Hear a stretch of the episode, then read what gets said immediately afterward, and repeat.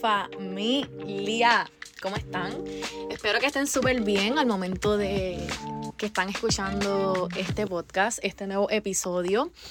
Yo estoy bien, tranquila, emocionada como todas las veces que grabo, que me emociona porque es un espacio para hablar, para compartir, para aprender y me, me, encanta y lo honro mucho el hecho de que Dios me haya permitido esta plataforma y este espacio para hablar con ustedes. Este episodio lo vas a estar escuchando la primera semana de agosto, que no grabé antes porque la realidad es que no me organicé, pero como quiera quería subirlo porque siento que va que tiene mucho valor. Estoy otra vez sin libreto, sin script, sin puntos, sin bullets, sin bosquejo, sin nada.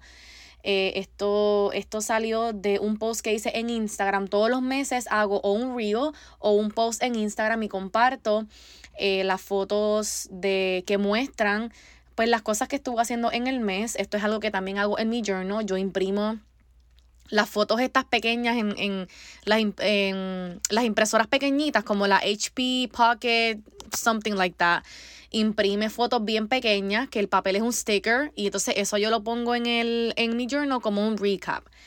Pues eso hice en Instagram y entre todos los puntos eh, que puse o el caption de ese, ese post es las cosas que yo aprendí en julio.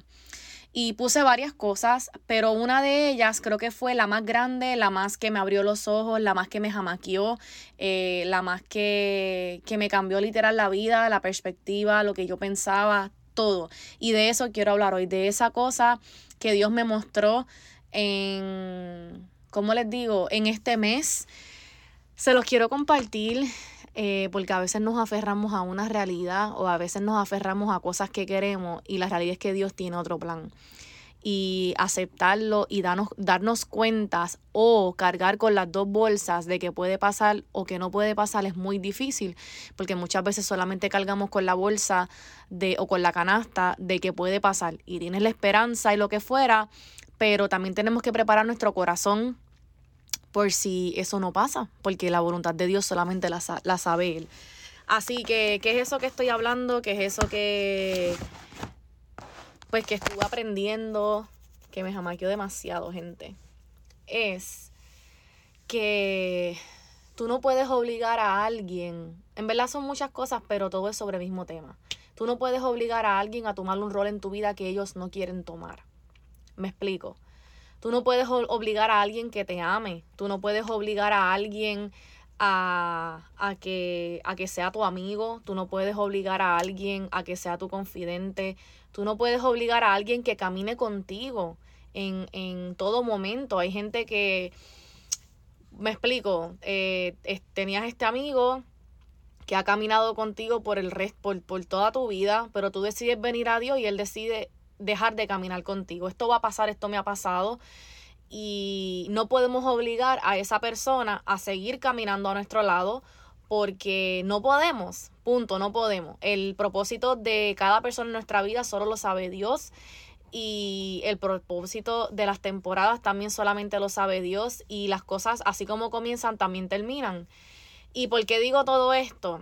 Y yo en estas últimas creo que dos semanas he batallado mucho, mucho, mucho con contarles mi testimonio en blanco y en negro, tal como pasó. Eh, solamente he hablado de él por encima. He visto mucha gente en TikTok, en podcasts, en las redes, que son bien abiertos en cuanto a su testimonio, testimonios fuertes. Pero yo no, yo no he llegado ahí. Y he batallado con esto y hago un paréntesis, me desvío un poco, pero voy a llegar. Por, eh, just follow me, please. He batallado con esto porque mi testimonio incluye a una persona demasiado cercana de mi vida. Yo no quiero deshonrarla, yo no quiero poner su dirty laundry out there, yo no quiero eh, como que barrer el piso con esta persona eh, non intentionally, pero siento que no hay manera de que yo haga eso, no hay manera de que yo cuente mi testimonio sin involucrar a terceros, sin involucrar a o sin herir los sentimientos de, de, otras personas. Estas personas todavía están sanando, estas personas todavía están eh, encontrándose a sí mismos, todavía están intentando construir una relación con Dios. Muchos de ellos ni siquiera hacen el intento. Entonces, contar mi testimonio, como les dije, se va, aunque no es mi, nunca va a ser mi propósito, contar mi testimonio tal y como pasó, eh, involucra cosas personales de estas personas necesarias que yo cuente para que puedan entender y por eso no lo he hecho, porque mi testimonio no solo se trata de mí, entonces ha sido fuerte eh, callar porque también dentro de mí siento que es muy necesario, eh, dentro de mí siento muy fuerte, muy fuerte contar mi testimonio porque yo sé que en algún momento o quizá ahora mientras hablo me está escuchando una persona que está pasando por lo mismo que yo pasé o que pasó lo mismo que yo pasé y no ha podido sanar y no ha podido seguir adelante y está arrastrando eso de atrás. Esa es la única razón por la cual yo quiero eh, compartir mi testimonio y pues ya les dije por qué no lo he hecho, así que todavía estoy luchando con eso, todavía estoy batallando en cómo yo puedo hacerlo sin deshonrar a estas otras personas, pero al mismo tiempo eh, en toda, toda la mente que le he dado a esto, este es mi testimonio y no es mi culpa que otras personas se vean involucradas porque este es mi testimonio y yo también tengo derecho a hablar. Ese es mi pensar ahora. Igual no lo he hecho porque no estoy del todo segura porque pues como ya me siento y les expliqué. ¿Qué pasa? ¿Por qué digo todo esto? Porque cuando yo les estoy hablando de que, porque tengo que hablar un poquito, como les dije, de mi testimonio por encima, como mejor yo pueda. Eh, eso es algo que he luchado mucho en este último mes de julio, si hablar en blanco y en negro o no hablar. Eh, pero lo que les estaba diciendo de lo más que he aprendido este mes y lo que me jamaqueó demasiado a unos niveles que yo no puedo explicarle es que tú no puedes obligar a alguien a tomar un rol en tu vida que no quieren. Y porque yo digo esto, y esto va a sonar bien fuerte, y repito, yo no voy a hablar, pero yo no quiero deshonrar a nadie. Este es mi testimonio y esto fue lo que yo viví. Mi mamá decidió dejar de ser mi mamá cuando yo tenía 10 años. Yo tengo 29 ahora. Y en, este, en estos años que han pasado, ella se ha mantenido en esa decisión. Ella no ha retomado su papel de madre en mi vida. Entonces, aunque ya yo perdone lo que pasó, aunque ya yo sané lo que pasó, aunque ya yo sané y perdoné que el abandono, aunque ya yo sané y perdoné el rechazo, aunque yo sané y perdoné ya eh, las áreas en las que ella no estuvo presente y que ya no va a estar presente porque ya eso pasó, graduaciones que no llegó, cumpleaños que no llamó, ya eso yo lo dejé atrás y, me, y fue muy duro también, pero tuve que entender que ya ese tiempo pasó, que yo no puedo volver atrás y que ya ella me falló en esas áreas y no podemos volver atrás a cambiar eso. Eso pasó, yo tengo que aceptar que ella faltó en ese en ese en ese en esa etapa en mi vida. ¿Qué pasa? Que en este proceso de sanación de las dos, eh, en este caminar de las dos, eh, yo tenía la esperanza, yo tenía la ilusión de que aunque ella dejó de ser mi mamá cuando yo tenía 10 años, ahora a mis 29, ella iba a comenzar a ser mi mamá. Eh, yo pensé que a mis 29 años yo iba a tener a mi mamá de regreso. Yo pensé que a mis 29 años yo iba a tener salidas y conversaciones de madre e hija. Y este mes que ella vino a visitar, yo no las tuve. No las tuve. Este mes que yo tenía mucha ilusión de que ella viniera a compartir conmigo eh, y me llevé una sorpresa totalmente diferente a lo que yo estaba esperando. Eh, y a lo que yo quería, porque eso es lo que Laila quería. Laila quería a su madre de regreso. Yo no pienso que eso está mal, no me culpo. Eh, pero Laila quería una relación con su mamá de madre e hija, de confidente, de irnos shopping, de pasarla bien, de cocinar juntas. Y yo no tuve nada de eso. Nada. Eh, fue como si me hubiesen echado un balde de agua fría en la cara. Eh, fue muy duro darme cuenta que mi mamá no estaba ahí, que mi mamá está muy atada todavía, que mi mamá está escogiendo no, eh, mi mamá está escogiendo, mi mamá decidió no ser mi mamá. La, la, imagen que ella tiene de madre en su cabeza no es la que yo tengo y no es la que yo espero, no es la que yo necesito a mis 29 años. Eh, porque sí, nuestros papás van a ser nuestros papás hasta el día que ellos o nosotros no estemos. Y yo pienso ¿verdad? Cada cual me imagino que tendrá su opinión, pero yo pienso que aunque yo me case y yo tenga a mi esposo y mis hijos, mi mamá siempre va a ser mi mamá y mi papá también. Y yo anhelo y deseo una relación con mi mamá y mi papá, aunque yo esté casada con hijos, aunque yo me vaya del país, aunque yo esté fuera del país, aunque yo esté al otro lado del mundo. Eso es lo que yo pienso. Pero no es así, no es así. Eh, los papás muchas veces piensan que porque ya tú saliste de la casa, obviamente la responsabilidad termina o quizás no es la misma, pero tú no dejas de ser padre o madre porque tus hijos ya no viven contigo. Eso es lo que yo pienso. Repito, eso es lo que yo estaba esperando. Y este último mes me di con la realidad de que yo no puedo obligarla a ella a asumir un papel que ella no quiere asumir. Eh, estos son palabras fuertes. Obviamente, si tú le preguntas a ella, ella te va a decir que no, que yo estoy loca y que ella nunca ha dicho eso y que ella es mi madre y yo no sé qué porque se llenó la boca diciendo que es mi madre. Eh, pero no, no lo eres, porque amar, amar, tanto de madre a hija, padre a hija, hermano, amigos, amar es una acción, porque Dios nos amó, Él entregó a su hijo. Y tú puedes decir que tú amas a alguien, pero si tus palabras no van acorde con tus acciones, son nulas. Entonces, yo no sentí amor de parte de esta persona. Eh, yo no sentí, yo no veo una, yo no la veo como mi madre. Esa no es mi madre. Eh, ella no asume su rol de madre y estoy siendo demasiado vulnerable y repito, yo digo, yo no sé si ella en algún momento va a escuchar esto, esa es otra cosa por las cuales yo me he cohibido tanto porque no, ella no está lista para escuchar esto, no lo está. Pero yo necesito que, en cierto punto necesito que esto salga, lo siento en mi corazón porque yo sé que hay muchas muchas personas que o papá se ha ido o mamá se ha ido. Es más común que papá se vaya, lamentablemente. En mi caso, mamá se fue, mamá me dejó, mamá me abandonó, mamá escogió otra vida, eh, otra vida diferente que no era la de madre. Eh, y, como les digo, eh, me fui, sorry.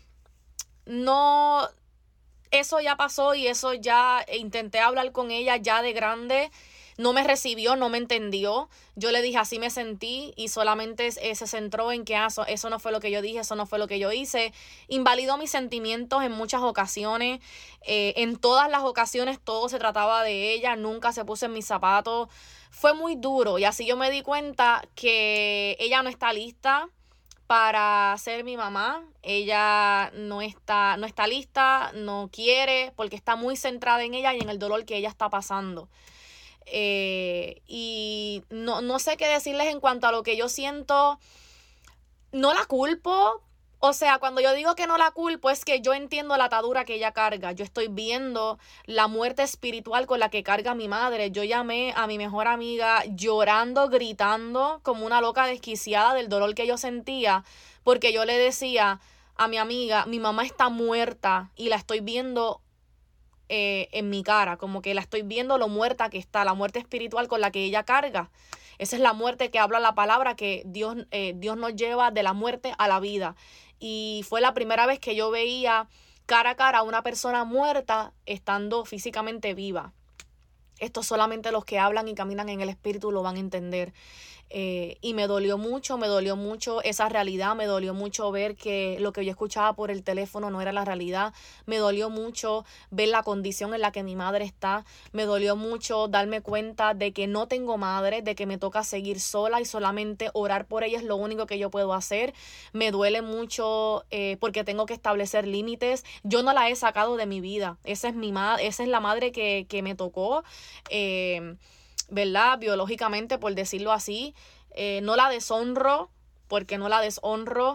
Este, y, pero me toca seguir, me toca seguir, me toca establecer límites, eh, no las rechazo, no le, no he cortado, no voy a cortar comunicación con ella, no la saco de mi vida, eso no es lo correcto y no lo siento en mi corazón porque ya yo perdoné lo que fue, ya yo sané.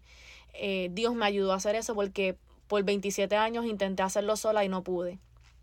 Así que siempre que ella hablo de 27 años, porque a los 27 años conocí a Jesús, ¿ok? Yo tengo 29, pero por 27 años intenté sanar, intenté huir, intenté, yo corté comunicación por muchos años, discusiones y no funcionó, solamente un día más yo. Así que perdoné, sané Eh, y por tal razón ahora puedo hablar con ustedes de esto, como, como les decía, eh, esa es mi mamá y la, la, relación sigue ahí, pero me toca entender y, se, y, seguir, me toca entender, aceptar que esta es mi realidad, que esto es lo que yo estoy viendo ahora y seguir.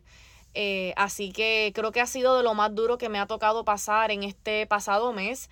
Eh, ha, sido, ha sido muy, no puedo explicarles lo duro que ha sido. Eh, ver a tu papá o a tu mamá en esa condición es muy fuerte. Usualmente esto pasa con los papás. Los papás van a la iglesia, los papás le sirven a Dios y los hijos son los que se descontrolan o los hijos son los que caen en una rebeldía que se salen de los caminos y se van para la calle. Pues a mí me ha tocado al revés. Yo vine a Dios y entonces ahora me ha tocado ver cómo mi mamá escoge no seguir a Dios y, y todas estas cosas. Y es muy duro, es muy duro también ver cómo tu, tu mamá está muerta en vida, porque es la realidad. Eh, pero repito, me, me, me es muy, no sé cuántas veces decir que es demasiado duro, no puedo poner en palabras lo difícil que, ha sido.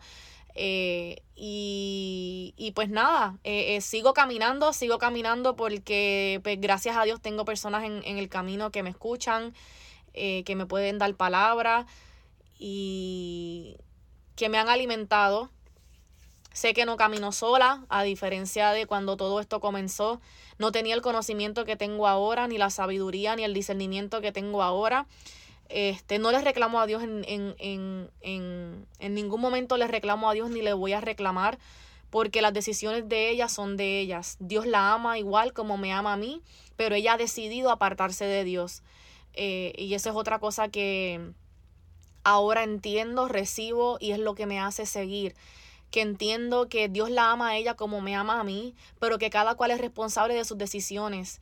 Y por demasiado tiempo yo cargué con una, culpa, con una culpabilidad porque me sentía mala hija, porque di la espalda, yo di la espalda muchas veces, yo corté comunicación muchas veces, intentando crear límites que en ese tiempo yo pensaba que estos eran límites saludables y no lo eran, me estaba haciendo yo más daño, por eso les dije yo no he cortado comunicación y no la voy a cortar y esa es mi madre y aquí yo estoy, pero hay unos límites y uno que, que yo tengo que establecer, por ejemplo, eh, quizás entender la condición en la que ella está, donde yo estoy, esta es mi casa, este es mi templo, yo le sirvo a Dios y yo no puedo permitir que tú vengas y profanes mi casa, mi templo de mi templo o que digas cosas fuertes en contra de mi persona o de mi padre, límites así, ¿entiendes? Como que no, no sé cómo mejor explicarles, pero cuando hablo de límites, hablo de límites saludables, no de del límite de te saqué de mi vida porque me hace daño y ya. No, me sigue haciendo daño, pero los límites ahora son diferentes. Los límites ahora van a proteger mi corazón y van a proteger eh, eh, mi ser, que es el templo de Dios, es donde Dios habita. Eh, así que así es como, como encuentro que es prudente seguir con la situación o seguir, ¿verdad? Este, caminando. Pero repito, ha sido mm, muy fuerte y creo que es lo más que me llevo de este mes, lo más que, como les dije, me jamaqueó muy fuerte. Eh, lo que les decía ahorita que quería entrar un poquito, quizás más a profundidad, es que yo cargaba con ese sentimiento de culpabilidad, yo me sentía mala hija y mala cristiana, me sentía hipócrita, porque como yo voy a hablar de Dios, pero yo no hablo con mi mamá, como yo hablo de Dios o le sirvo a Dios, pero yo no tengo esta comunicación o lo que fuera. En aquel entonces, como les dije, para mí eso era lo que yo tenía que hacer. No digo que está correcto, eso fue lo que yo sentí en aquel momento. Ahora pienso diferente y hago diferente. Pero aunque sea mi mamá, aunque sea mi papá, y hablo estoy hablando de mi, mamá, pero hablo a esa persona que en, tu caso sea tu papá. Las malas decisiones de los padres son de los padres. Yo no tengo por qué cargar, ni arreglar, ni responsabilizarme por las malas decisiones de mi mamá o de mi papá o, o, de, o de quien sea.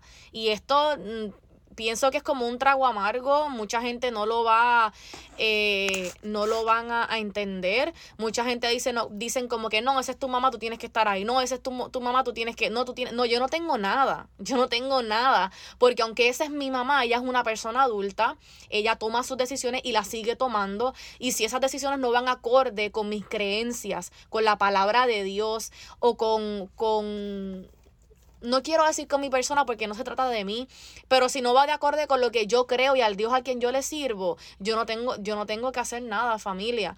Me explico.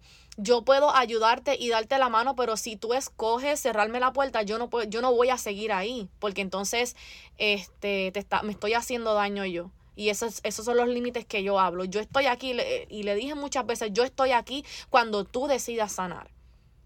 No cuando me estés manipulando que vas a hacer esto, te envío los recursos o te ayudo, eh, llamo aquí, llamo allá para abrirte puertas y tú como quiera decides, un ejemplo, faltar a la cita. Este no es el caso, les estoy dando un ejemplo. Faltar a las citas, no ir, no hacer esto, no lo otro, pero sigues con la quejadera. Ok, ese es mi límite. Cuando tú decidas tomar, valga la redundancia, la decisión de sanar y accionar y caminar hacia esa sanación, ahí yo voy a estar y todavía mantengo mi palabra, ahí yo voy a estar. Pero mientras tú sigas con, como yo digo, con la lloradera, con la pena, en el papel de víctima, yo no te voy a aplaudir eso porque eso no está bien. Ahí están los límites. No significa que yo te ame menos, porque te amo, estoy aquí, ready para cuando tú decidas sanar. ¿Verdad? La sanación de cada uno es diferente, pero yo tengo que ver que tú estás caminando. Aunque camine a una milla por hora, no importa pero yo tengo que ver la acción y el deseo de que tú quieres sanar, para entonces poco a poco volver a darte acceso eh, quizás a mi vida o quizás a mi entorno o todas estas cosas. De esos límites es de los que yo hablo. Tú no eres responsable de las decisiones de tus papás, tú no tienes que cargar con, con el, el, la, las ataduras de, tu, de tus padres, con los platos rotos de tus padres. No, escúchame bien, no tienes por qué cargar con ellos. Eso es decisión de ellos, que todos cometemos errores, sí, claro que sí, pero los errores traen consecuencias y si tú no pagas las consecuencias de tus errores, ¿cómo vas a aprender? Si viene alguien siempre a darte la mano, a salvarte o lo que fuera, ¿cómo vas a aprender? Entonces en esa situación me encuentro, eh, eso es todo lo que ha estado eh, pasando, ¿verdad? Eh, como les dije, me cayó como un balde de agua fría, entender, aceptar y, todas esas cosas, pero nada, eh, siempre buscando a Dios, siempre orando mucho, pidiéndole a Dios por mi corazón, por mi mente, por mis emociones, por claridad, porque en, este, en estos momentos eh, nos bloqueamos, nos bloqueamos, no sabemos qué hacer, eh, queremos hacer las cosas por nuestra propia cuenta. Y aquí es donde más uno tiene que, que pegarse a Dios y estar sensible a su voz, a su tacto, a su dirección. Y eso es lo que he estado haciendo en este, en este pasado mes, lo que continúo haciendo. Eh, repito, mi my point con todo este, mi punto con todo este episodio no es deshonrar a nadie. Eh, yo creo que es ser lo suficientemente vulnerable como para darle una mano a otra persona que quizás esté pasando por esto. Eh, así que espero que esto les haya bendecido, espero que, les haya dado, no sé, quizás un, un descanso, esperanza, eh, fuerzas para caminar, para tomar decisiones, para hacer las cosas diferentes. Recuerden que yo no pudiese estar aquí hablando con ustedes si Dios no me estuviese llevando de la mano. Nada de, lo, nada de esto hubiese sido posible. Mi posición, mi postura en este momento mientras hablo contigo no fuese la misma si yo no estuviese pegadita de Dios. Así que lo primero y lo, primor, lo primero y primordial, no sé si eso es una redundancia, siempre va a ser que hay que buscar a Dios, hay que fijar la mirada en Él, porque en Él hallamos sabiduría, en Él hallamos la fuerza para seguir caminando, Él nos da el entendimiento de las situaciones. Eh, solamente Dios puede hacerte entender y que no guardes rencor. Y por muchos años guardé rencor y, y no guardo rencor. Simplemente que es fuerte porque es mi mamá. Es mi mamá la que no quiere ser mi mamá. Es mi mamá la que me abandona. Es mi mamá la que me dejó. Es mi mamá la que todavía eh, está en su orgullo pensando en ella y en todo lo que la vida le ha hecho y en el papel de víctima y no quiere sanar y no quiere levantarse y no quiere caminar y no quiere hacer nada y se ha tirado a morir. Literal, se te ha tirado a morir. Eh, y es muy duro ver eso, es muy duro ver eso. Y yo podría estar aquí lamentándome y cuestionándole a Dios por qué, por qué, por qué, por qué. Pues creo que en un podcast se le dice que Dios siempre responde. Dios siempre tiene una respuesta porque Dios no es Dios de adivinar, Dios no es Dios de, de como les digo, Dios siempre responde, punto. Y ahora, en el momento en el que estoy, entiendo que no es Dios el que la ha llevado a la condición o a la situación en la que ella está. Ha sido su ignorancia, ha sido su lejanía de Dios, ha sido sus su decisiones que la han llevado al punto en el que ella está. Entonces, eso ni es culpa mía ni es culpa de Dios. Yo conozco a mi Dios y yo sé que mi Dios no es capaz de hacer esas cosas, yo sé que mi Dios no quiere eso para ella, yo sé que mi Dios no la ve así. Así que eso es lo que me da paz, eso es lo que me mantiene caminando, eso es lo que me mantiene regresando a Dios y agarrándole la mano muy fuerte y aún en el dolor diciéndole aquí estoy, aquí estoy, estoy rota y sabes que me duele mucho, pero aquí estoy y aquí me quedo. Eh, porque qué bueno sería solamente caminar cuando todo está bien, pero cuando todo está mal, ¿qué es lo que hacemos? Eso es lo que nos moldea, eso es lo que crea, eh, formaliza nuestro carácter. Lo que hacemos en las tribulaciones, lo que hacemos en la tormenta, a dónde vamos cuando eh, estamos cruzando la tormenta, cuando no vemos salida, a dónde vamos. Es lo que nos va a, lo, que, es lo que nos hace y nos prepara para lo próximo. Así que familia, espero que esto les haya bendecido, espero que, que les haya ministrado, que les haya edificado.